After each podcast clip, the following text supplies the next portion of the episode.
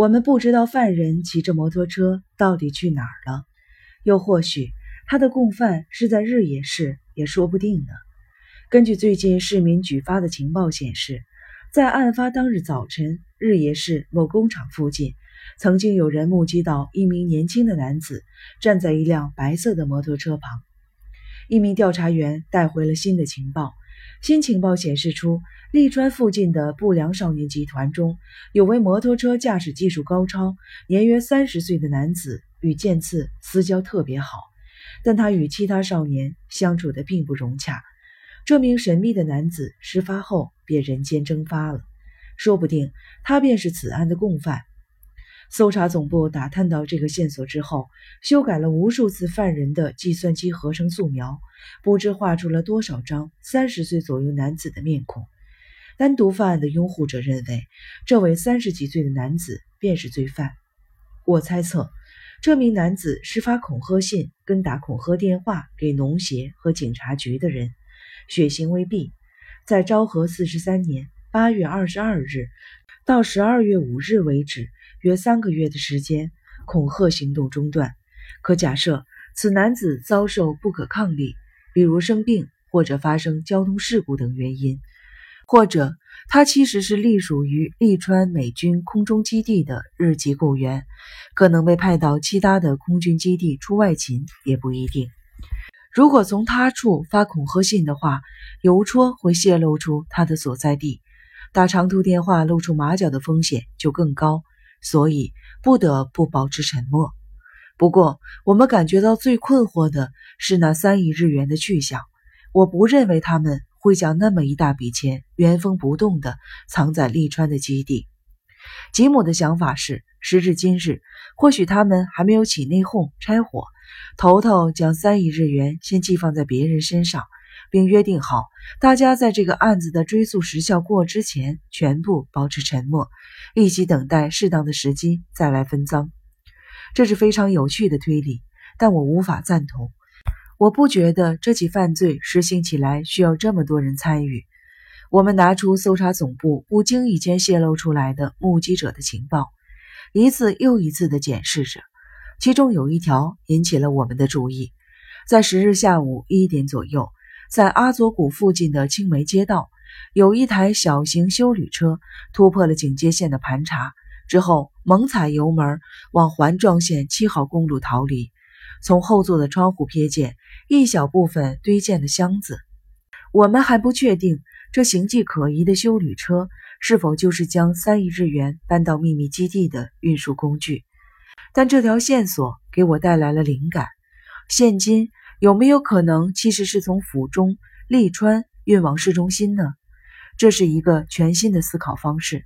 那三亿日元有没有可能就这样运到了剑次姐夫工作的那家保安公司去了呢？将外包装改过，假冒成某公司托运的物品，拜托警卫看管，有没有这个可能呢？托管的物品装成数个箱子，看起来就像是非常重要的东西。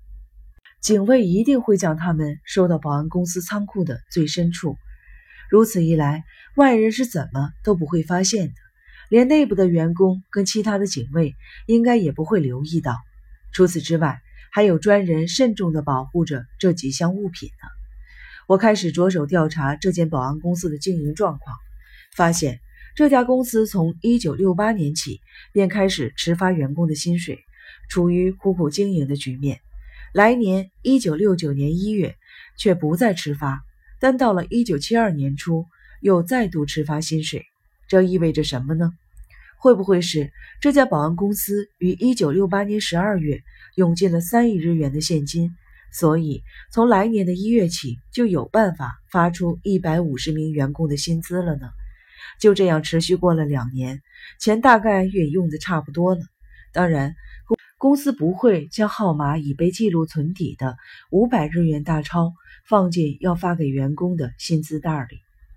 在公司内部，铁定需要几名协助者才能将这件事情完成。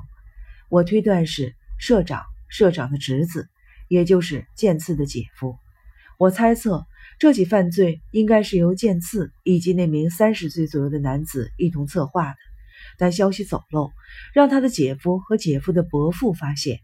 剑次的朋友们都知道，他之前锁定利川市的百货公司，他还计划要趁着东京赛马开赛时袭击那边的办公室呢。这些犯案前的预演与规划非常公开，谁都晓得。只是大家都没有想到，他真正的目标是要抢劫那三亿日元。于是乎，姐夫与伯父提议为剑次夺到手的三亿日元提供保管地点。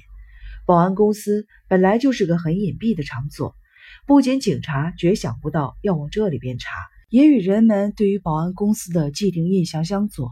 还有什么地方比这儿更安稳的呢？剑次与他的同伙接受了这个建议。在十日早上抢劫成功后，便照之前的约定，将巨额赃款用到了保安公司里。按照这个思考模式推理下去，骑白色假警车的男子身上穿的近似于警察制服的衣服，其实是保安人员的制服。自姐夫参与这个计划之后，便借给了剑次警员用的那种附上麦克风的白色安全帽。可能是他们不晓得从哪里拔下来一只麦克风，然后想办法装在保安人员用的白色安全帽上头的吧。七天之后，健次在深夜的茶话夜谈中喝下了被姐姐与姐夫放入氰酸钾的红茶，从此永远沉默，吐不出半个字来。姐姐与姐夫谎称健次趁他们不注意时服毒自杀，可能是因为姐夫当天晚上骂了他一顿的缘故。其实那天晚上，剑次只是想确定是否一切都如犯案之前所约定的那样。我想象一下，都觉得剑次实在是太天真了。话说回来，恐吓信某些字句旁改以点儿点儿点儿取代顿点来加重语气的标注方式，在保安公司发给派驻各公司行号与工厂的保安人员当地的现场配置图中，也经常使用类似的符号。史吉姆森部长阁下，我是喜亚兹私立侦探所所长喜亚兹。根据全新的推理，我将全力针对该保安公司及其社长，还有已经升为经理部长的邦野健次的姐夫展开内部的侦查。代表贵公司的美国保险公司，根据日本保险公司的续保合同中的条款，贵公司因理赔日本信托银行所蒙受的五十万美元的损失。待取得可信的证据资料后，将得以追回。